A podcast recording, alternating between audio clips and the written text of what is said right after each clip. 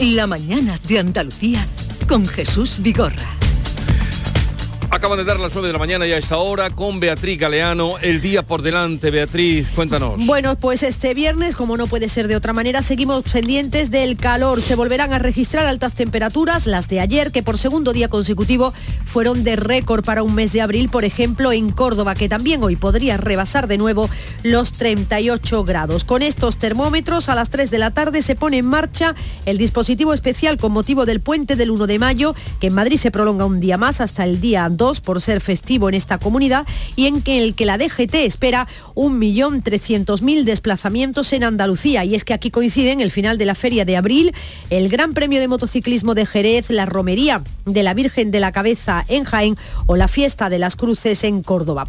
El tercer decreto de sequía aprobado por la Junta entra en vigor hoy, ya ha comenzado, incluye medidas por valor de 163 millones de euros. De esta manera se elevan hasta 300 los millones que se encuentran en los fondos totales que destina el gobierno andaluz ante la falta de agua. Hacienda también envía hoy a Bruselas su programa de estabilidad con el compromiso para cumplir el objetivo de déficit. España volverá el próximo año un déficit del 3% del Producto Interior Bruto gracias a la mayor recaudación por el peso de la inflación. El Instituto Nacional de Estadística ofrece hoy los eh, datos del índice de precios al consumo. Los acaba de hacer público en estos momentos. En un primer avance dice que el índice de precios al consumo subió un 0,6% en abril en relación con el mes anterior y ha elevado ocho décimas su tasa interanual hasta situarlo en el 4,1%, volviendo así a los ascensos después de de la bajada de más de dos puntos que experimentó, como recordamos,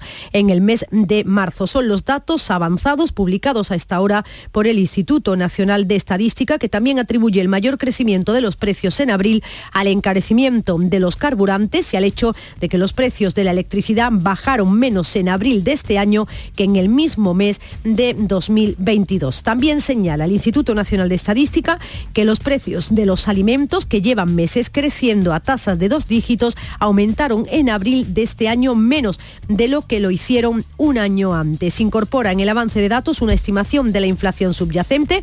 Esa es la inflación que no cuenta ni con los alimentos no elaborados ni con los productos energéticos, que en abril bajó nueve décimas hasta el 6,6%. Así que el IPC vuelve a subir y escala ocho décimas en abril hasta el 4,1%. Un último apunte. Seguimos atentos al suceso ocurrido ayer en Sevilla. La Policía Nacional ha detenido una persona, una mujer, por su relación con la muerte de un bebé recién nacido. Según la investigación, se trata de la madre del bebé. Otra nota de la agenda, los ministros de Defensa de España, Francia y Alemania presentan la firma del contrato del programa de futuro sistema aéreo de combate. Se trata de los futuros cazas europeos, en cuyo desarrollo tecnológico participará la empresa Indra. Y un último apunte cultural, ya que estamos a viernes y a lo mejor hay quien no quiere venir a la feria, tampoco a Jerez o a Córdoba, pues el Festival de Cine Africano de Tarifa y Tánger celebra a partir de este viernes su vigésima edición. Interesante el festival, más interesante todavía estar en Tarifa.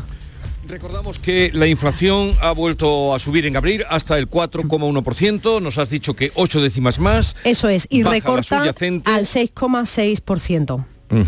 Esos son los mm, datos, esos primeros datos que publica a esta hora, que acaba de publicar el Instituto Nacional de Estadística. Bien, eh, gracias Beatriz Galeano. No sé si queréis hacer algún comentario, compañeros, a esa eh, subida del IPC, eh, bajada de la inflación subyacente. ¿Algún comentario? Bueno, es lo que necesitamos que baje la, inflación subyacente, que esa es la que preocupa. El, otro yo creo que obedece a la fluctuación, claro, eh, comparando con, con, el año anterior, ¿verdad? Que estábamos en el mm, punto más álgido de, de, la ofensiva rusa, de la invasión rusa y la subida de los carburantes y todo aquello, la espiral inflacionaria que se nos disparó, pues va entrando en, una, en una lógica. Yo creo que la subida de precios de abril probablemente tenga que ver con la Semana Santa, con la estimulación del consumo y con mucha actividad en el sector servicios que se ha producido porque ha sido un mes turístico por excelencia. También hay otro dato y es el crecimiento de la economía. La exportación y las inversiones impulsan el crecimiento del 0,5% de la economía mm. eh, en el primer trimestre del año. Hombre, que la economía vaya, vaya creciendo creo que es una cosa buena para todos, ¿no? Sí. Es obvio. Y el tema del IPC, yo coincido con Javier que lo importante es que la, la subyacente vaya bajando, eso es, es importante, pero claro, si el cómputo global lo tenemos disparado, ya sabemos lo que es eso, ¿no? Subida del precio de los alimentos, del coste de la vida, de absolutamente todo, ¿no? Yo creo que la situación es muy difícil y sobre todo teniendo en cuenta los datos del paro, ¿no? que, la, que la economía crece cuando hay, cuando hay empleo, pero hay que alegrarse en el tema del IPC, de la del IPC subyacente, que yo creo que Ha bajado, es importante. sí, sí. Ha bajado, por eso. Y el, y el Sí, medio punto que sube también la, la economía, eh, el PIB. Que Sí, son, esto va- son datos buenos. Sí, Son- hay signos, hay signos positivos, signos de movimiento, y que la economía no solo no se ha estancado, sino que bueno, sigue, y, y los datos de, antes hablábamos de los datos de empleo de, de Almería, pero es verdad que en Andalucía también hay un- Ha- ha subido, una- ha subido. y bueno, hay un Ha subido el empleo. signos de El empleo, el el empleo. empleo, el empleo, claro, El empleo. Es verdad que todavía la tasa está, bueno, pues mm, por encima de la media nacional, pero Estamos bueno, en un 18% en, sí. en Andalucía. Sí, Mm. pero bueno, son signos que siempre que sean positivos, bueno, pues hay que tomarlo así, pero es verdad que todavía hacia una normalización en los precios parece que queda, Mm. porque la cesta no se nota aún. Bueno, yo, yo creo simplemente es una matización en el tema del- de empleo que ya sabemos que los datos pues son un poco confusos, ¿no? Porque se mezclan los fijos discontinuos y entonces bueno son unos datos que muchas veces parece ser que tampoco son tampoco son reales. Sí, pero es lo que hay. Sí, sí, sí, no, no, no, ya, ya, pero claro, hay que que decir claramente que los datos no reflejan la realidad de la situación, porque se dan como personas trabajando gente que están en el paro. A ver, eh, lo que luego hablaremos de la ley de vivienda, pero a ver, esto, mm, ¿cómo lo tomáis? Mm, ¿El qué? Esto, la nueva promesa electoral que ha hecho Yolanda Díaz, que no sabemos eh, si el partido, el partido está registrado, Paloma. No, Pues el partido no, el partido no está O sea que, registrado, no tiene partido. partido. tiene una afición política que ella se cree que arrastra masas, pero no tiene estructura y bueno, una cosa es que hablen de ti y otra que te voten. Sí, Claro, eh, no existe todavía como partido, eh, sí las encuestas la han colocado muy bien, pero claro, esta promesa es herencia universal de 20.000 euros que cobrarían los jóvenes al cumplir 18 años a costa de los más ricos. pero Jesús, tú lo has dicho, eso es Esto una es una promesa. broma, Jesús. Pero Esto es una broma. pavos a cada eh, joven que cumple 18 años. A, a mí lo que me llama mucho la atención es la denominación herencia universal, es decir, como si fuéramos a heredar. Bueno, nosotros no, no nos pilla la situación, ¿no? Pero bueno, que los jóvenes fueran a heredar de las grandes fortunas, como si fuera... mm, eh, un, am, todavía no, no, lo, no lo he Yo analizado cuando- en cuando lo- profundidad, cuando lo pero me llama mucho la eh, decir, atención. nueva promesa electoral, o 20.000 euros a cada joven que, cubre- que cumpla los 18 años. ¿Y, tiene alguna un- condición o no? No, nada, ser joven y cumplir 18 Ah, años. Yo creo que es un O sea, no disparate. es un disparate descomunal con un país que tiene una deuda pública de un billón y medio de euros, la más alta de la historia, que la Unión Europea va a imponer unas reglas, unas reglas fiscales, con lo cual España tiene que hacer recortes y ajustes. Esto es una broma. Yo realmente, esta gente no sé si se cree que el dinero baja desde el cielo, que, que la gente trabaja para repartirlo en bonos y en paguitas, que le vamos a dar a, a los jóvenes sin trabajar y sin hacer nada 20.000 20.000 euros. euros al llegar a los 18 20.000 años. euros. Yo creo que, que debe ser una broma, se ha levantado torcida o no, o no sé lo que Sí, le pero esto pasa, pero es un Sí, que disparate, diga, es un disparate. al que estudie, para que estudie, para que proyecte, para pero 20.000 Para que euros emprenda, para que emprenda un negocio. cuando se vea que aquello tiene visos de, de- de- de, mm, progresar, pero 20.000 euros al llegar a los 20 años. Pero eh, hay una Bueno, las fábricas consideración... de coches ya se pueden poner a fabricar. Claro, hay una consideración previa, ¿no? Y es, ¿España es un país rico o es un país pobre? O sea, todos como conjunto de la sociedad. Claro, eh, siempre hay una, un, un- percentil de, ricos y un percentil de pobres. Pero en general, ¿somos un país rico somos un país pobre? Porque las herencias, ¿verdad? Los pobres heredan pago, heredan deuda y los ricos heredan bienes. Eso, mm, nuestra propia experiencia lo, avala, ¿no? Y la, experiencia de la humanidad durante mm, miles de años.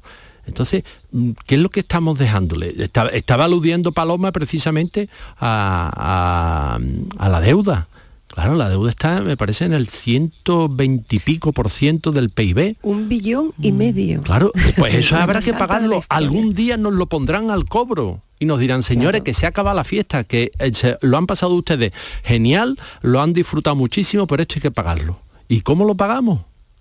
Porque lo pues tenemos que pagar entre todos. Javier, habrá Habrá que recortar porque cuando tú pero, gastas pero somos ricos o somos pobres. Somos ricos para que todo el mundo disfrute, pues eso, de 20.000 euros por tener 18 años y de, ¿por qué no le damos entonces 10.000 euros a los que cumple 65 como premio de, bueno, de 67 de premio de jubilación? Javier. O sea, a cuestión de disparatar, pues vamos a disparatar, ¿no? Pero, pero es que, no es serio, no, se, no se puede construir un país con este tipo de ocurrencias de ahora mm, me saco esto, ahora mm, la herencia universal. Pero ¿qué herencia más universal queremos que el planeta Tierra? O sea, que la creación, que la tenemos ahí para, para que mm, la administremos y se la dejemos a nuestros hijos. Eso sí que es una herencia universal. Vamos a dejarnos de tonterías. Bueno, yo sobre todo también lo que al final sí, sí, sí, ya te veo pero después me dicen que estoy por la radio muy cascarrabia pero, bueno es que me indigno. ¿cómo se puede decir esto de 20.000 euros? ¿cómo se puede decir eso?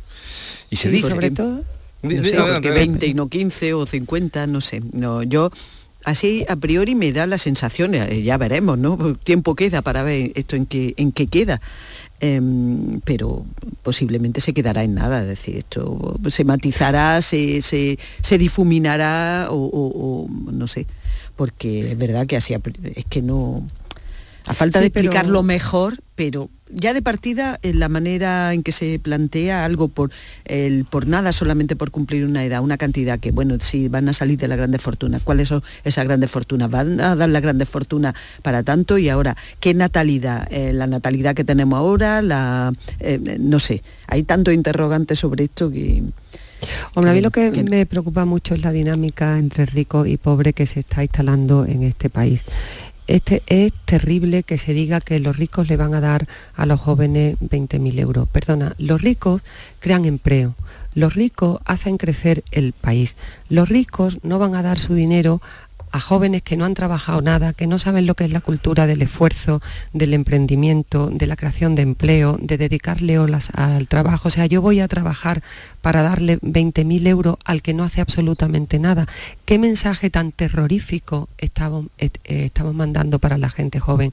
Yo creo que esto es de una irresponsabilidad tremenda y que yo espero que a Yolanda Díaz este tipo de cosas le pasen factura, porque si se cree que va a captar el voto joven con este tipo de mensaje tan disparatado, yo creo que está terriblemente equivocada y me preocupa mucho otra vez el discurso que hay en este país entre ricos, que deben ser lo peor que hay, y los pobres. Pero además, eh, cuando tú dices, Paloma, lo de los ricos y los pobres, pues yo invitaría a, los oyentes de Canal Sur Radio que mm, le estará llegando, ¿verdad? Porque el día 28 de abril pues le, eh, tomen la nómina de su empresa, o si son autónomos, mm, el resultado final del mes, si ganan más de 60.000 euros al año, son ricos. ¿eh? Porque claro, aquí nadie se ve rico. Siempre tenemos a otro, ¿verdad? Eh, como como el pato Donald. Siempre está el tío Gilito, que es el que tiene el dinero. Pero no, no, aquí en España la definición está en 60.000 euros brutos anuales. Eso, eso es la definición de rico. Y ahora, bueno, pues cada uno piense si es rico o no con esa cantidad. Mm.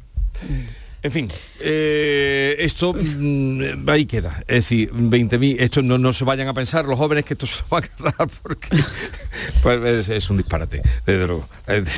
se dio la que Exactamente. se dio. Eh, cuando se decía que la gasolina se bajaba, además para todo el mundo, 20.000 euros para todo el mundo por cumplir 18 años. Incluso para los hijos de los ricos. incluso para los hijos de los ricos. que eso es un tremendo error, ¿eh? Todo- porque yo todo creo que tiene que para, la- para las clases vulnerables, pero vamos, que yo con este tipo de propuestas vamos camino de Venezuela y Cuba, ¿eh? porque es que este gobierno, que es que hay que decirlo ya claramente, comunista, está lanzando unos mensajes terroríficos a este país. Yo no sé si alguien le va... Yo es que creo que lo que, que lo que ha dicho Yolanda Díaz es que la gente va, va a lanzar una gran carcajada general que, que bueno, si el CIS, que decía antes Jesús, le han dado las encuestas votos, se la ha dado el CIS, se la ha dado Tezano porque Pedro Sánchez está haciendo campaña por Yolanda Díaz. Es que está haciendo campaña por ella, es que yo quiero ver realmente en la urna quién vota a Yolanda Díaz. Es que eso, de verdad que yo mm, quiero verlo, porque yo no me creo estas, estas encuestas artificiales y por supuesto si, si las hace Tezano, es que no me creo absolutamente nada de lo que hace. Eh, vayamos ahora a la ley de la vivienda que se aprobó ayer, que va camino, que va camino del Senado. Es un derecho mm, indudablemente fundamental de, la persona, un techo que le cobija, el agua también, eh, sería otro, ya que hemos empezado hablando de Doñana, pero es otra cosa eh, distinta, el problema que tenemos mm, de agua, digo por, por vosotros lo habéis contado, la deriva que ha tomado ahora mismo lo de Doñana, pero de lo que habéis oído, visto, leído de la nueva ley de la vivienda, ¿qué, mm, qué percepción tenéis? ¿Qué, eh, qué opinión? Pues yo el paraíso de los ocupa. Yo vengo calentita hoy con el tema de la vivienda porque antes de ayer a una amiga mía aquí en Madrid se le metieron unos ocupas en su casa. Y lo que me contaba era terrorífico. O sea, son gente que tienen estudiado las casas en las que se meten. Se meten y automáticamente te meten a tres personas vulnerables. Una embarazada, un niño y un señor mayor. No hay quien los eche. O sea, con esta ley, esto es el paraíso para la ocupación en este país que desde que Pedro Sánchez llega al gobierno ha subido el 41%. ¿eh? Y en Cataluña el 42%. Es una amenaza para los propietarios, para la propiedad privada, es una amenaza para la persona que ha ahorrado toda su vida para tener su vivienda. Es que se te meten unos señores en tu casa y no hay manera de echarlo, porque la enmienda, la enmienda de Bildu y de Esquerra Republicana es terrorífica. Y vuelvo a lo de antes. El comunismo que se ha instalado en este país está haciendo un daño. Ya no hablo de los jóvenes, ahora hablo de la propiedad privada, de los que tienen su casa, que han ahorrado toda su vida. Es que en tu casa se te mete gente y no hay Dios que lo eche. Y ya con la enmienda de, de Bildu, esto es una Sí. auténtica barbaridad. Ahora mismo, el dato que da hoy El Mundo, no sé si hay otro periódico, que hay 100.000 pisos 100.000. ocupados en España. Vamos a saludar, luego ya dais vuestro parecer también, eh, Antonia y Javier, a Ana Moreno. Es presidenta del Consejo Andaluz de Colegios de Agentes de la Propiedad Inmobiliaria, es abogada en ejercicio, mm, lo que garantiza pues un asesoramiento general y completo en todo el proceso de venta y alquiler de, de inmuebles. Ana Moreno, buenos días. Hola, buenos días. Encantada de estar con vosotros. Eh, igualmente, por nuestra parte, de la ley de la vivienda lo que más eh, ha trascendido ha sido el alquiler, que tendría un límite, eh, las medidas que habría que tomar en consideración de obligado cumplimiento antes de, un desahucio. y en fin, también lo que se entiende por grandes tenedores a personas que tengan cinco pisos. Eh, a ver, empecemos ya que estaba hablando nuestra compañera Paloma de la ocupación. ¿Cómo ve Sí. usted eh, qué supone esta ley para los ocupas? Eh, pues, pues, estoy de acuerdo con lo que he oído antes, que desde luego favorece totalmente la ocupación. Nosotros lo primero que echamos en falta en la nueva ley es que no se ha contado con los profesionales del sector para nada. Nosotros tenemos un consejo, consejo andaluz, tenemos un consejo general y no se nos ha pedido asesoramiento, ni opinión, ni alegaciones a una ley que desde luego no considera ni ve lo que hay en la calle. Nosotros sí lo vemos y echamos en falta nuestra opinión ahí no se nos ha tenido en cuenta y desde luego favorece, por supuesto, la ocupación, la moratoria de los desahucios, las personas vulnerables y además la inseguridad jurídica que todo esto va a producir eh, va a suponer de inmediato una merma en el alquiler. De hecho, ya lo está, yo soy de Córdoba y eh, ya está suponiendo una merma en la oferta del alquiler que tenemos en la agencia inmobiliaria. Topar los precios de alquiler, no más allá del 3% para el 2024. ¿Esto eh, es algo que se pueda realizar? ¿Puede ir, reconducir a la, a la economía sumergida? ¿Cómo lo ve usted? totalmente, totalmente. Eso eh, además no va a ser la solución al problema.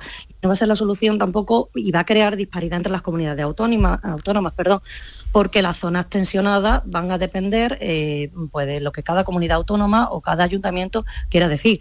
Nosotros en Andalucía podemos tener una normativa que los pueblos que lindan por el norte con Castilla-La Mancha, con Extremadura, tengan una hora totalmente distinta y eso supone desde luego una discriminación entre comunidades autónomas, va a suponer una difícil aplicación del sector y mm, desde luego no es la solución, no es ninguna solución porque ya, como te he comentado antes, va a suponer una merma en la oferta del alquiler, una subida inmediata de precios porque si no se pueden subir con posterioridad, van a subir ahora, desde inicio. Y desde luego unas cautelas por parte de los propietarios que mm, va a suponer que eh, no es la solución. Esta ley no es la solución, es precisamente el problema. Y para favorecer el alquiler, ¿cómo ve usted que se hable de castigos y de recargos por viviendas que estén vacías? ¿Qué se hace con la vivienda vacía? Pues mm, vamos, esto lo único que va a suponer es que las viviendas se vendan el que no puede tener una vivienda, el que va a tener que pagar más, el que ha invertido su ahorro en tener una vivienda que ahora no puede amortizar como inversión, pues la va a volver a poner en el mercado, pero en compraventa. El alquiler, que precisamente era lo que la ley trataba de paliar, desde luego no lo va a conseguir. Va a tener totalmente el efecto contrario. Y eso lo vemos nosotros en el día a día y lo estamos experimentando desde ayer en, nuestra perspectiva de agencia. ¿Pero por qué dice usted que precisamente no va a fomentar el alquiler, sino todo lo contrario? porque en el momento que el propietario, esta ley no protege al propietario, esta ley protege al inquilino, esta ley protege al ocupa. Además, un inquilino, que nosotros, eh, otro punto que echamos en falta en la ley, es que el arrendatario ya no tiene que pagar los honorarios de la inmobiliaria, mm. unos honorarios que se repercuten íntegros al arrendador. Pero de esta manera lo que se consigue es que el arrendatario quede desprotegido porque el arrendatario no va a tener asesoramiento, no va a tener un seguimiento de su contrato, porque el de la agencia inmobiliaria va a trabajar para su cliente, que es únicamente el arrendador. Entonces, el arrendatario mm, pues, se va a ver ante una situación en la que no tiene asesoramiento, salvo que se busque un abogado o salvo que bueno, se la quiera jugar un poco y sin asesoramiento firme algo que a lo mejor le puede perjudicar en el futuro. Pero a ver, Ana, usted que es especialista en esto y que además está en ejercicio, ¿por qué, ¿cómo se puede hacer una cosa Mm, con tantos reparos, no diré mal porque no, no, no, la conozco como para decir que ni soy conocedor como usted especialista. ¿Cómo? usted está diciendo que justamente eh, generará lo contrario del de, eh, objetivo para el que se ha hecho. ¿Cómo se puede hacer una cosa así? Bueno, bueno, la ley es muy electoralista se ha sacado en un momento en el que hay elecciones municipales, en, un año en el que tenemos los propietarios, generales. Los propietarios también votan, ¿eh? El que se ha comprado una casita, el que tiene un piso para alquilar, como usted bien ha dicho, el que reconduce por ahí sus ahorros, también vota. Bueno, a lo mejor esta ley está hecha para que voten los, los que están en el otro lado, no lo sabemos, pero desde luego que las medidas que se tratan, lo que si uno se lee el preámbulo del proyecto de ley o de la ley ya aprobada, desde luego los objetivos que ahí se dicen no se corresponden con el articulado de la ley. Mm. No se pueden llevar a la práctica. No sé si queréis hacerle alguna pregunta, me acompañan eh, compañeros muy cualificados de la prensa, eh, Antonia Sánchez, eh, Paloma Cervilla o Javier Rubio, ¿queréis hacerle alguna pregunta? Ana Moreno. Bueno, yo mm, una, a lo mejor una precisión, una aclaración. He querido entender que decía que, mm, eh, buenos días, Ana, em, que, que desde este momento, posiblemente hasta, entiendo, la entrada en vigor de la, de la ley, se va a producir un incremento generalizado de precios del alquiler. ¿Eso es así? Sí. Sí, eso es así. Vamos, de hecho, desde ayer eh, los propietarios que nosotros tenemos en cartera, y no solo he, contactado con otros compañeros de Andalucía y lo están viendo ya, se ha refrenado la oferta de alquiler y la que sigue en mercado es con más petición por parte del propietario de más garantías respecto a contratos, nómina, avalistas y demás. Y, desde luego el incremento de precios mm, ya desde ayer ya se vio por parte de los propietarios y se prevé que va a existir de aquí a que entre en vigor la ley. Eh, Ana, yo más que una pregunta, quizás un, comentario. Usted ha hecho una afirmación que creo que es muy, es muy correcta, ha dicho que esta ley es electoralista, ¿no? que tiene un marcado carácter electoral.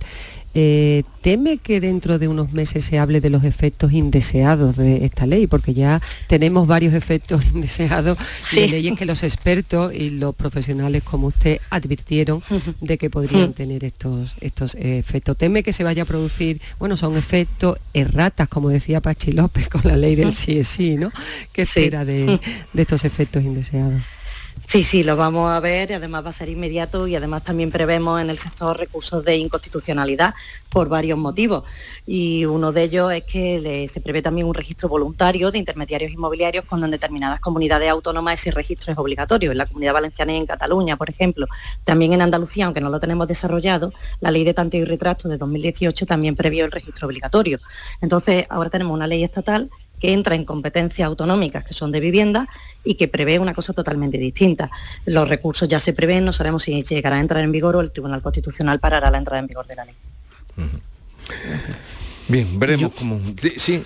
¿Le puedo hacer otra pregunta? Adelante, sí, sí, claro. Sí, yo le, eh, Ana, si, bueno, como, como has dicho, el, efecto que, espera en, el sector em, es el de que, bueno, fomente la economía sumergida. En el caso de, estoy hablando de, la renta, o sea, de los precios de, los alquileres.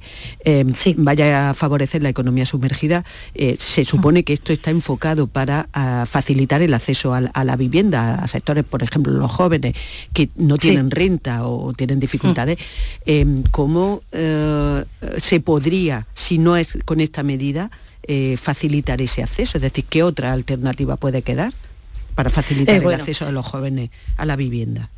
Sí, bueno, eh, para favorecer el acceso a la vivienda de cualquier persona, lo primero que se tiene que favorecer es al propietario, con medidas fiscales, con medidas de protección, para que no se retraiga la oferta.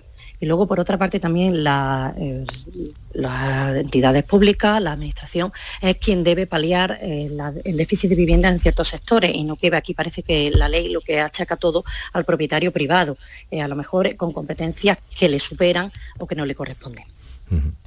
Pero que, falta vivienda, eh, eso es una realidad, que los pisos se están encareciendo porque se los están llevando de calle eh, los pisos turísticos, es otra realidad. ¿Cómo, ¿Quién para eso? ¿Cómo se arregla? Bueno, pues la ley esta tampoco regula ni los alojamientos turísticos ni los alojamientos habitacionales. Por ejemplo, en la isla, en Baleares, existe un gran problema, y también en la comunidad valenciana, en todas las zonas costeras existe un gran problema también con el alojamiento habitacional. Esta ley lo que tenía que haber aprovechado es para regular la realidad del mercado y eso no lo ha hecho. Ha olvidado eh, pues sectores que se van a ver todavía más favorecidos. Ana Moreno, presidenta del Consejo Andaluz de Colegios de Agentes de la Propiedad Inmobiliaria, gracias por estar con nosotros, un saludo, ya veremos cómo se desarrolla, qué pasa en los próximos días, si hay efectos indeseados o erratas, como señalaba Paloma. Un saludo y gracias por estar con nosotros. Gracias a vosotros. Adiós, hasta otra. El testimonio de una persona que está en la briega, en el trabajo directo, porque como tal ejerce. 9.27 minutos, una pausa y continuamos. Oye, ¿has visto qué bonito es el nuevo Rasca Platinum de la 11? ¿Bonito? Creo que te quedas corto. Yo diría que con ese color negro y plateado y esas líneas tan estilizadas es simplemente espectacular. Vamos, que da pena rascarlo. Es verdad, da pena. Pena, cuando te enteres de que el nuevo Rasca Platinum tiene tres juegos muy divertidos y un premio de hasta un millón de euros, ya no te va a dar tanta pena. Nuevo Rasca Platinum de la 11. Qué bonito es. Sí, te toca. A todos los que jugáis a la 11, bien jugado. Juega responsablemente y solo si eres mayor de edad. Feria Internacional de los Países 2023. Del 27 de abril al 1 de mayo viaja por el mundo sin moverte de Fuengirola, con más de 30 países y 5 continentes. Desde el mediodía hasta la madrugada, no te pierdas esta fiesta multicultural. Feria Internacional de los Países 2023. Tu mejor plan para este puente de mayo. Canal Sur Sevilla. ¿Buscas un espacio diferente para celebrar tus eventos? Nuestros barcos son el lugar de celebración ideal para bodas, cumpleaños y reuniones familiares. Sorprende a tus invitados con una experiencia inolvidable con Cruceros Torre del Oro. Más información en el 954-561-692 o en crucerosensevilla.com. Últimas plazas para el intensivo de selectividad que impartimos en Academia Méndez Núñez del 29 de mayo al 12 de junio. También te ayudamos a recuperar las asignaturas que hayas suspendido de la ESO o bachillerato. Contamos con clases online y presenciales. Ven a Academia Méndez Núñez y lo conseguirás. Más información y reservas en academiamn.com. Gran Circo Alaska te presenta el musical circense del Rey León. Será en Sevilla junto al Estadio La Cartuja con grandes aparcamientos. Un fantástico espectáculo para toda la familia. Funciones del 21 de abril al 1 de mayo. El Rey León en Sevilla, junto al Estadio La Cartuja. Compra ya tu entrada en grancircoalaska.es y disfruta de un espectáculo inigualable de El Rey León. Cinco océanos, lo mejor en congelados llega a Sevilla. Precio, calidad, variedad y servicio. Hasta el 2 de mayo, preparado de chuleta de cerdo aguja a 2,90 el kilo. Pescados, mariscos, carnes, verduras, trato personalizado para escoger los congelados que usted necesita. Cinco océanos. Estamos en Triana, Cerro del Águila, Pino Montano, Montequinto y Dos Hermanas. ¿Has pensado en instalar placas solares en tu vivienda o negocio? Con Sol Renovables, enchúfate al sol. www.solrenovables.com o 955 35 53 49. Vuelve Film Symphony Orchestra con Krypton. Última oportunidad para asistir al espectáculo inspirado en las mejores bandas sonoras de los héroes y superhéroes del cine. Superman, Spider-Man, Capitán América, Iron Man, El Último Moicano y muchas más. 26 de mayo, Fibes. Ya a la venta en filmsymphony.es.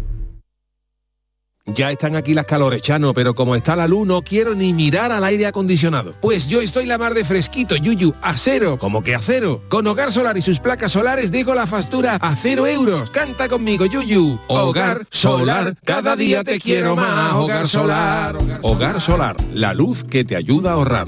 Vete a dormir con una sonrisa, con el show del comandante Lara. El humor más travieso, los invitados más divertidos, las mejores versiones musicales de Calambre. El show del comandante Lara. Los domingos en la medianoche en Canal Sur Radio. Más Andalucía, más Canal Sur Radio. La mañana de Andalucía con Jesús Vigorra.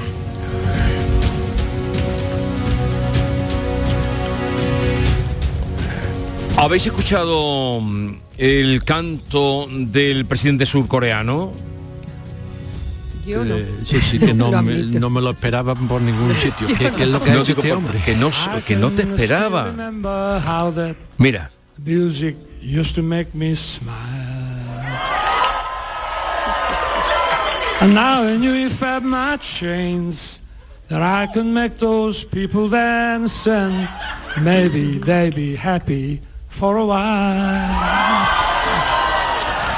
O sea, que no estás al tanto, Javier. No, no, no, no. La verdad es que me había preparado otras cuestiones. no, no, Nos si has esto- pillado, esto- Jesús, a de la todos, ¿eh? Nos has tal, pillado. pero- Pero vamos a ver, no. pero vamos a ver, estáis en un submarino. Pues yo ya, ya ayer estuve de viaje que, que mi hija volaba de vuelta a Francia y tuve que llevarla al aeropuerto y bueno, tuve que hacer un viaje. Y bueno, pues no sé, habrá sido entonces. Bueno, el, el presidente Joe Biden, que- que sigue, continúa, sigue, Sí, sí, claro. eso ya- en eso estáis, eh, recibe a- el presidente coreano, eh, lo recibe en, en la Casa Blanca. Hay una cena eh, de honor y le dice que, mm, o le comenta de, de- de la gran afición que hay allí al karaoke, ¿no? Y el otro, para demostrárselo, va y le canta esta American Pie así, delante de toda la gente, en la cena. Pero la cena de Estado. Sí, sí. En la cena de Estado. Sí, sí. Pues me encanta, me encanta Jesús. Me encanta que los grandes mandatarios internacionales se relajen y nos ofrezcan una visión que no sea peleándose todo el tiempo. Pues mira, pero que la sino canta de entera. paz Que la canta entera. Y además que canten medianamente bien. Claro, es un, es un, es un relax ¿eh? para Sí. la crisis mundial escuchar esto. The music died. O sea, bonito. canta para Joe Biden canta para él. Es, es tremendo. Es... Eso sí que es un signo de paz, que es la música que nos une a todos, ¿no? Pues así nos vamos a despedir, deseando que tengáis un eh, buen fin de semana, puente si podéis, que será caso de, de Paloma, Sí. que os protejáis Estaré del calor. Que parece mentira, Javier, que estemos a 28 de abril. Sí, pero bueno. ¿Tú te has parado a pensar eso? Sí, pero este calor ya pasará. O sea, tampoco es... Tendremos un mayo más suave. Eh, yo creo que los medios mm, distorsionamos un poco la realidad, porque mm, todavía las casas no están caldeadas.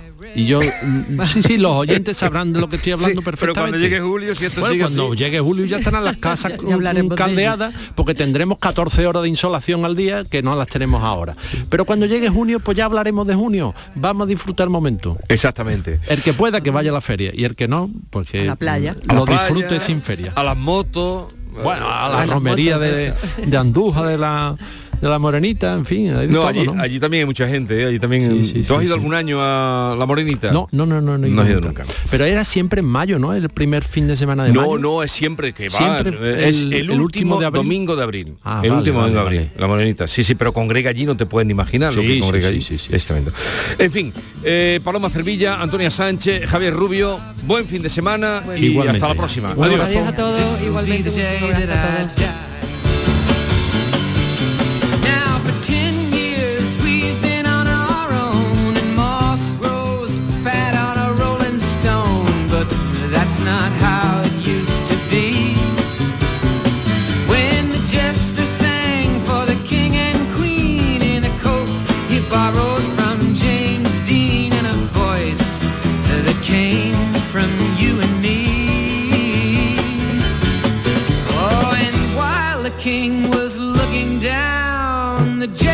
Stole his thorny crown. The courtroom was adjourned.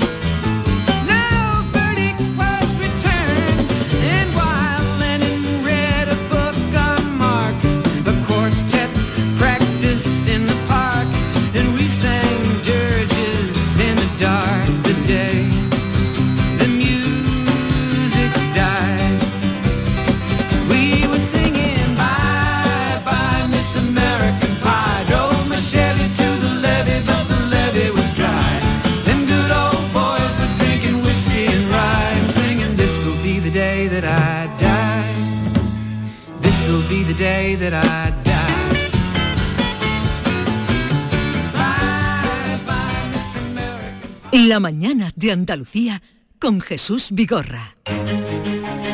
El próximo 28 de mayo se celebran las elecciones locales y autonómicas. Si ese día vas a estar lejos de tu pueblo, de tu tierra, de tu ciudad o algo te impide ir a votar, puedes hacerlo por correo. Solicita hasta el 18 de mayo la documentación necesaria en cualquier oficina de correos. La recibirás de forma gratuita en tu domicilio. 28 de mayo, elecciones locales y autonómicas. Por correo, tu voto tiene todo su valor. Ministerio del Interior, Gobierno de España. Frutos secos Reyes, mucho más que pipas. Disfruta con nuestra deliciosa variedad de frutos secos, snacks y golosinas en los más de 35.000 puntos de venta que tenemos en Andalucía o en frutosecorreyes.es. Ah, y ahora con tu pedido a partir de 20 euros, te los llevamos a casa gratis. Frutos secos Reyes, tus frutos secos de siempre. Por fin la casa que estabas esperando en Sevilla. Metrobacesa presenta 10 promociones de obra nueva. Magníficas viviendas unifamiliares y en altura de 1, 2, 3 y 4 dormitorios. Todas con terrazas, piscina comunitaria y junto a la futura Ciudad de la Justicia. Obras ya iniciadas. Descubre más en el 955 25 25 y en metrobacesa.com. Metrobacesa, ahora sí. ¿Aún no conoces el nuevo limpiador abrillantador para el suelo El Milagrito? Gracias a su pH neutro está indicado para mármol, parquet y todo tipo de suelos. Tiene una fragancia que te trasladará a un jardín de ensueño. No dejes de probarlo y aprovecha su precio de lanzamiento. Solicítalo en tu punto de venta habitual. y. En The Implant nos esforzamos en ofrecer en todo momento los mejores servicios a nuestros pacientes. Por ello contamos con los tratamientos más avanzados en odontología y estética facial. Pero sabemos que no basta con ofrecer servicios clínicos de primer nivel y por eso cambiamos, para seguir siendo como siempre, pero que nos veas como nunca. Descúbrelo en nuestra web www.theimplant.com. Gran Circo Alaska te presenta el musical circense del Rey León. Será en Sevilla junto al Estadio La Cartuja con grandes aparcamientos. Un fantástico espectáculo para toda la familia. Funciones del 21 de abril al 1 de mayo. El Rey León en Sevilla, junto al Estadio La Cartuja. Compra ya tu entrada en grancircoalaska.es y disfruta de un espectáculo inigualable de El Rey León. Si tu hijo o hija mete mejores goles que Ronaldo y tiene entre 6 y 12 años, tráelo a Lago para que participe en nuestro gol de oro, le meta un golazo a nuestro portero y pueda ganar 3.000 euros. Inscripciones del 17 de abril al 7 de mayo. Más info en lago.es. Con la nueva PAC, invertimos en el sector agrario porque apostamos por los jóvenes agricultores, por las mujeres Apostamos por el futuro. Apostamos por nuestro campo. Apostamos por uno de los principales ejes de nuestra economía. Apostamos por lo nuestro. Solicita ya las ayudas de la nueva PAC. Juntos, apostamos por ti. Ministerio de Agricultura, Pesca y Alimentación, Gobierno de España. Cercanía. Las historias que pasan en nuestra tierra. Andalucía en profundidad. Actualidad. El cafelito de siempre. Así es la tarde de Canal Sur Radio con Mariló Maldonado. Tres horas para disfrutar de una radio emocionante. Andalucía, son las 3 de la tarde. La tarde de Canal Sur Radio con Mariló Maldonado. De lunes a viernes desde las 3 de la tarde. Más Andalucía. Más Canal Sur Radio.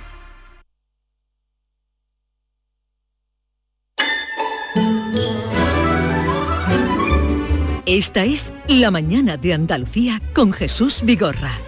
Canal Sur Radio.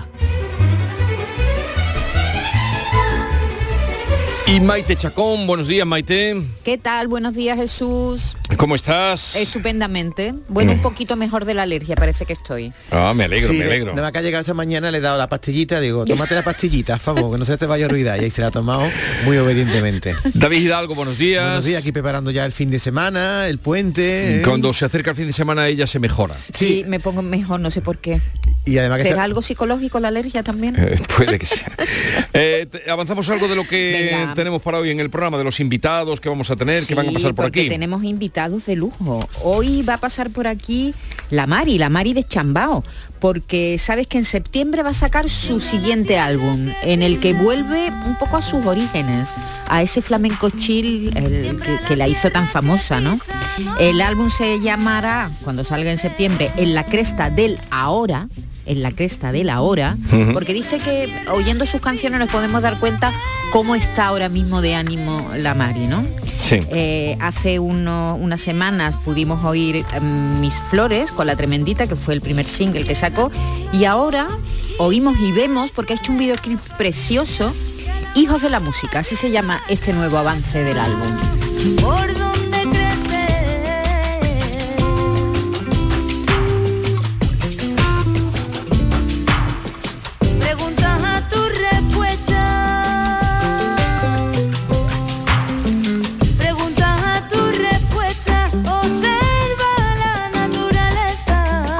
Jesús es Pero una, aquí co- es hay una un aire, colombiana. eso te iba a decir, un Sí. aire de, de colombiana. Sí, al principio de la canción. Por cierto, mirad el videoclip que está grabado en, la- en el Torcal de Antequera y en y la Peña de los Enamorados. Es precioso el videoclip. Sí, de sí, está canción. dirigido por una chica que vive en, en- en Mallorca, se llama Violeta Galera, Sí. y tiene que ver, Violeta está haciendo como, luego nos lo contará la Mari, ¿no? Pero todo el look muy curioso, además que tiene este álbum. Eh, le vamos a preguntar por el vestuario. ¿Has visto qué vestuario y qué joyas tan Sí, sí, sí. chulas muy saca, llamativo, ¿no? muy, muy de la Mari. Eso sí, aconsejamos a la gente que se acerque, a que busque en internet el, el videoclip, que está súper bien. Eh, Pero se va acercando al flamenco, si antes grabó con la tremendita y ahora viene con la colombiana. Sí. es un acercamiento a, A su origen, un poco. Sí. Vuelve a sus orígenes de este flamenco electrónico, que es lo que ella hace también, ¿no? Que un poco se lo inventó ella, ¿no? Y, y su grupo, y Chambao, así que hoy la vamos a recibir. Eso será a las 12 menos 20, pero antes, a las 11, nos vamos a ir a Barbate a comer atún. ¿Eh? ¿En qué sitio se come bien atún en, en Barbate? Jesús, dime tú el sitio. Hay unos pocos, ¿eh? Bueno, pues uno de ellos es el campero. Hombre, ¿Eh? el campero ha hecho por la divulgación de, de- del atún. Eh, de comerlo bien y de barbate, ¿eh? Campero sí. antes se ha hecho un, ha hecho un nombre, ¿no? La verdad es que en toda la zona, ¿no? ahora que han empezado ya las levantadas atún, las almadrabas, en toda la zona de Cádiz hay muchísimos restaurantes que se dedican a, a tratar el atún de una manera tan especial que bueno, que, que es un punto de atracción para la gente que le gusta comer y, y ya empezamos, ya empezamos la temporada. Jesús. Sí, ahora en la feria de Barbate del Atún, Sí, también está en en Conil, o sea, toda la comarca de, de la. Janda celebra las levantadas y el primer atún Y del nos año. acercaremos a esas levantadas no solo a través del restaurante El Campero, también con Javier Portela Gómez, que es buzo, hombre rana también le llaman, ¿eh? Los que se meten ahí en el agua y, y arponean a, los- atunes y los van llevando al sitio donde al final lo pescan, ¿no? Me parece muy interesante esta entrevista. No, y además porque él nos puede contar, Jesús, cómo ha cambiado la almadraba en los últimos años, porque él es buzo eh, desde el año 82, imagínate. Eh, desde el 88 trabajaba en la almadraba, pero desde el 82 trabaja de buzo y tienen un papel muy importante la almadraba, sobre todo ahora que ya no arponean, o por lo menos todas las empresas no arponean a los atunes como antes, ¿te acuerdas? No esa imagen tan La imagen visual, ¿no? de De la ese baño de almadraba. sangre. Sí, sí, ahora mm, eh, lo hacen de otra manera para que el atún sufra menos y nos Mm. lo va a contar Javier Portela. Hay algunas empresas que también han adoptado la técnica japonesa del ikehame, no sé si nos podremos enterar de eso, que es una técnica rápida de sacrificio que se aplica tan pronto el pez sale del agua y así se evita ¿eh? que, que genere ese ácido láctico que es el que le da ese sabor metálico a la carne del atún. La verdad es que se nota ¿eh? cuando come uno un atún. ¿Tú lo notas? Yo Sí, hasta ahí no llego. el David. sabor metálico que, se- que tiene el atún a veces, porque se ha pescado Metálico esa- del atún, ¿cómo has dicho? Te veo hecho un es que- experto. es que, eh, eh, llevamos toda la mañana estudiando la almadraba, ¿qué te Bien, parece? vamos a conocer ahora a un personaje también eh, interesante. Se trata de un abuelo de Écija, que, por cierto, Écija hoy he visto en muchos periódicos referencia Écija con el, eh, el tópico de la sartén y todo aquello, la sartén de Andalucía. Bueno, un abuelo de Écija que viaja a Dakar en bicicleta para recaudar fondos para la enfermedad de su nieto. Tiene previsto regresar el día 1 de junio. Se llama Francisco Javier Martín Méndez, es jubilado y es el abuelo del niño Juan José. Y creo que ya podemos saludarlo. Francisco Javier, buenos días. Hola, ¿qué hay? Buenos días. Buenos días, encantado de saludarle. ¿Dónde se encuentra usted ahora?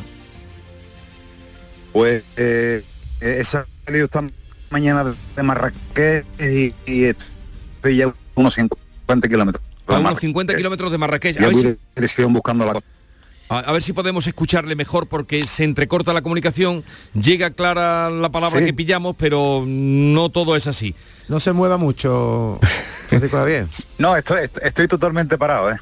¿Cuántos La kilómetros? cobertura aquí es... Sí, dígame, dígame. ¿Cuántos kilómetros lleva ya? Pues en total llevaré unos 950 a 960. Unos 950. Y hoy la etapa, ¿a dónde le dirige? Dice usted que acaba de salir de Marrakech, ¿a dónde va? Voy hasta Inminaute. Inminaute. Es una pronunciación un poco compleja. Eh, Inminaute se llama. Sí. ¿Y a Dakar Eh, unos, unos 110 kilómetros voy a hacer hoy. Unos 100. ¿Qué edad tiene usted? 63. 63. ¿Y a Dakar cuándo llega? Pues a Dakar tengo previsto llegar a finales de mayo aproximadamente. 17, 28, 29. Si las cosas no se complican, ¿no? De- bien por alguna enfermedad o, o por los temas burocráticos de las fronteras y demás. ¿Y en total cuántos kilómetros va a hacer? Pues van a ser unos 3.600 o 3.600 y algo, porque siempre entras en las ciudades, te mueves para arriba. 3.600. 3.600. Lo que ocurre es que, claro, entre, entre los 3.600 o 1.800 tienen la, pecula- la peculiaridad que son de desierto, y es lo que lo más duro que tiene, el desierto, sí. Pero Sobre el todo el desierto de Mauritania. Pero en el desierto, eh, ¿cómo pasa la bicicleta? Sí, hay una carretera, hay una carretera en muy mal estado, está en muy, muy mal estado, pero la bicicleta va andando. Hay a veces, veces que tiene que bajarte y, y por- porque la, la, eh, digamos, el- lo- lo- los aires alisios han movido las dunas y te han, y te la han cubierto. Y ahora Ya. tienes que pasar empujando, y tienes que tiene usted que- apartada, ya le digo, muy mal estado, pero, pero se puede. Y tiene usted que ir abriendo primero, apartando arena para descubrir la sí. carretera. Eh, Francisco Javier, la pregunta que yo tengo es que, claro, son 1.800 kilómetros, la mitad prácticamente del recorrido que va a pasar usted en el desierto. La valentía suya, porque usted, aunque tiene 63 años y tiene experiencia en el ciclismo, usted ha sufrido un infarto, ¿no? Sí, sí, tengo un infarto, tromboembolismo pulmonar, vo- voy anticoagulado. Eh, eh, en fin, ahora voy a contar más. No, no, no. eh, eh, interminable. No nos cuente. Pero vamos, porque eso no, no me impide eh, ni a mí ni a nadie hacer lo, lo que, lo que le plazca. Ay, el sonido se entrecorta Sí, mucho. sí, dígame, ¿verdad? le pierdo. Sí, no, que el sonido se entrecorta mucho, pero bueno, Sí. más, o menos lo estamos entendiendo. Francisco Javier, yo, yo quiero saber si va usted Sí, solo en esta aventura. No, no, no nos oye. No, se pierde. Se pierde. Oh, qué Pues pena. Voy Ahora, con ahora. todos vosotros.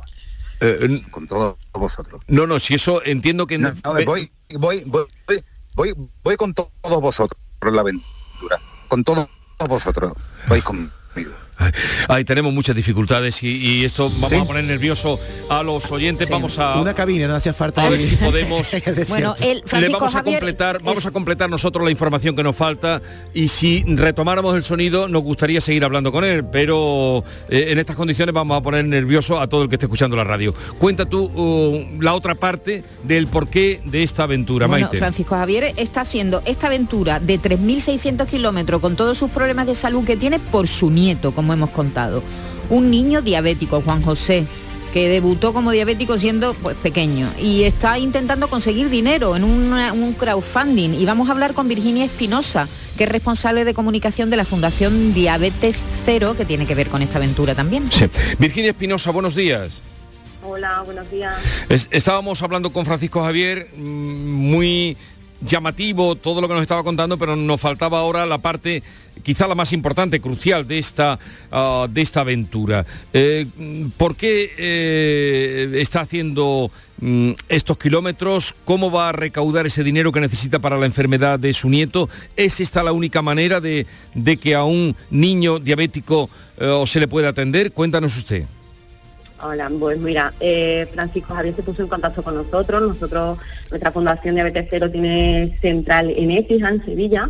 Surgió aquí en Andalucía y somos nacionales. Y es la forma que a él se le ocurrió más llamativa, primero de centrar la, atención de, de toda España y, segundo de, de darle visibilidad a la importancia de investigar en diabetes tipo 1. Eh, por supuesto, no es la única forma, él, él lo está haciendo a través de una plataforma de crowdfunding que se llama Mi Grano de Arena. Es muy sencillo, cualquier persona que, que nos está esté oyendo ahora mismo puede entrar en Mi Grano de Arena a través de Google, mete, como él dice, la, la frase un abuelo rumbo a Dakar y se encontrará con el reto de, de Francisco Javier. A ver, vamos a repetir esto que es lo importante. Eh, mi grano de arena tienen que colocar en Google y luego entrar en un abuelo. eh, Rumbo a Dakar. rumbo a Dakar. Un abuelo rumbo a Dakar si quieren echar una mano y colaborar eh, para esta causa que es eh, noble y justa y solidaria. Pero le, le preguntaba, eh, Virginia, en- el dinero mm, es que no tiene la atención que necesita o, no están los medios. Bueno, a- actualmente no existe financiación específica eh, en los presupuestos generales del Estado para esta enfermedad, para la diabetes tipo 1, que es una, una enfermedad que afecta a más de 206.000 personas en España y que surge mayoritariamente en niños. No existe una financiación específica, los fondos que llegan para la investigación de una cura son fondos residuales y la única forma que hemos encontrado de, de- de- de poder financiar eh, la investigación para curar, no para paliar ni para mm, la, atención diaria, ¿no? Eh, es a través de, de nuestros socios, donantes y, de todas las empresas que se acercan a colaborar. ¿Qué edad tiene el niño? Pues el niño tiene siete años y debutó hace, hace vamos, el, el verano pasado, pues, de ocho años, sí. Pues nos hemos metido Jesús esta mañana en esa cuenta de crowdfunding, ya hemos dicho que el objetivo es recaudar 5.000 euros y a fecha de hoy lleva recaudado un 29%, un total de 1.439. Hay donativos desde un euro hasta, hasta 100.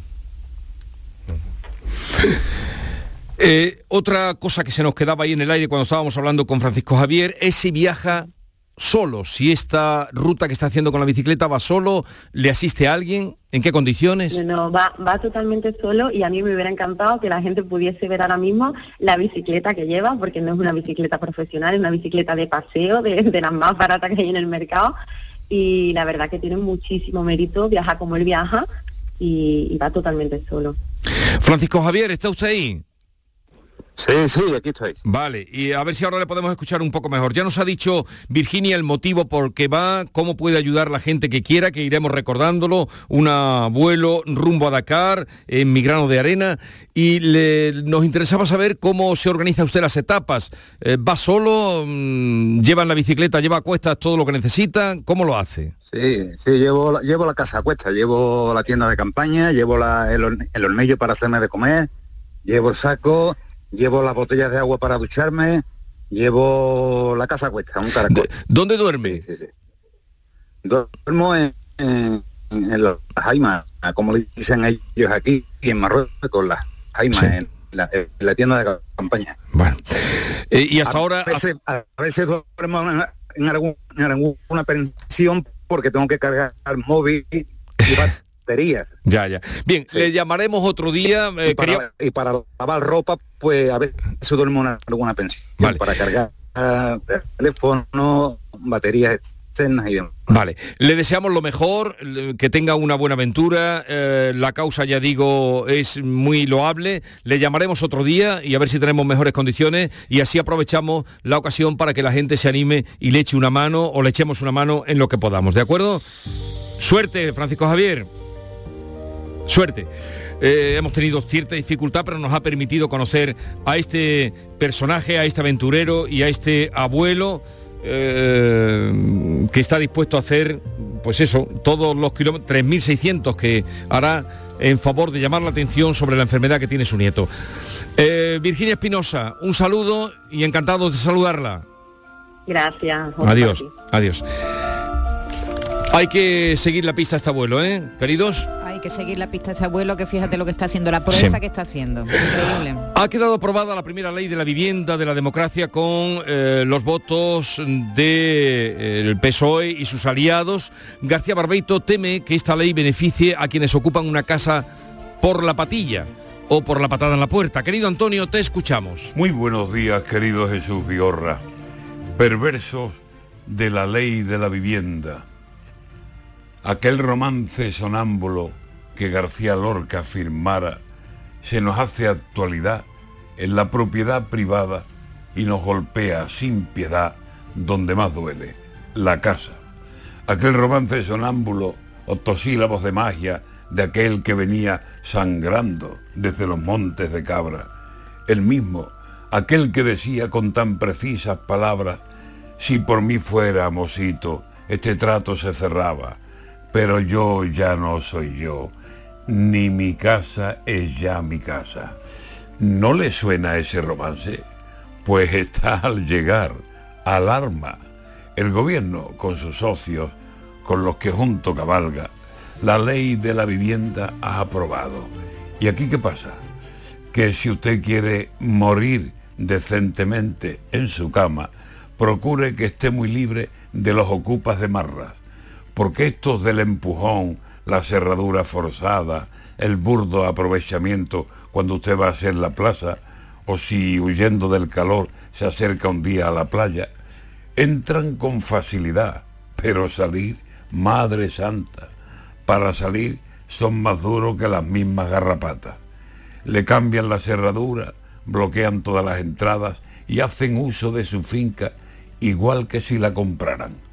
Y si usted lo quiere echar, olvídese de palabras y pague un buen abogado y pida a Dios. Tiene guasa que usted ya no sea usted, ni su casa sea su casa. Y dicen que desde ahora, como en las fechas de ganga, dicen que con estos socios los ocupan más ventaja. Pues que construya el gobierno. Yo no quiero ya más casas. Que tenerla y que te echen a una tienda de campaña, nanay, compadre. Mi menda ni un euro en ladrillo gasta. Van a acabar por dejar sin propiedades España. Pues nada, todos ocupas. Vayámonos a las casas de los mismos que los miman. A ver si en ese plan cambian. La sombra, la sombra vendó Don Manuel Hidalgo, responsable de ventas de Tordos Quitasol, nos informa. En esta época del año podemos instalar con comodidad todo tipo de tordos y carpas en todos los modelos y sistemas, tordos con motor y tordos automáticos. Pero eso saldrá carísimo. Ese es un error, José Antonio. Estamos con precios en promoción y con facilidades de pago. No me diga más, llámenos al 954 33 29 88. Recuerde, 954 33 29 88. Y olvídese de aquello ya tan lejano de... Leopoldo, échame el tordo. Y pase a la modernidad, a... Corrito, dale al botoncito. Tordos y carpas quitasol, la sombra de Sevilla. Cinco océanos, lo mejor en congelados llega a Sevilla. Precio, calidad, variedad y servicio. Hasta el 2 de mayo, preparado de chuleta de cerdo aguja a 2,90 el kilo. Pescados, mariscos, carnes, verduras, trato personalizado para escoger los congelados que usted necesita. Cinco océanos. Estamos en Triana, Cerro del Águila, Pino Montano, Montequinto y Dos Hermanas. Por bulerías, por sevillanas y por el outlet. El miércoles 26 y domingo 30 de abril, en Sevilla Fashion Outlet, abrimos por feria. Ven a disfrutar de los festivos con tus marcas favoritas. Te esperamos, porque todo empieza en primavera y en Sevilla Fashion Outlet, tu outlet junto al aeropuerto. Gran Circo Alaska te presenta el musical circense del Rey León. Será en Sevilla junto al Estadio La Cartuja con grandes aparcamientos. Un fantástico espectáculo para toda la familia. Funciones del 21 de abril al 1 de mayo. El Rey León en Sevilla, junto al Estadio La Cartuja. Compra ya tu entrada en grancircoalaska.es y disfruta de un espectáculo inigualable de El Rey León. Van a dar las 10 de la mañana y Automóviles Berrocar abre sus puertas, deseándoles que tengan un feliz día. Automóviles Berrocar, tu confianza, nuestro motor.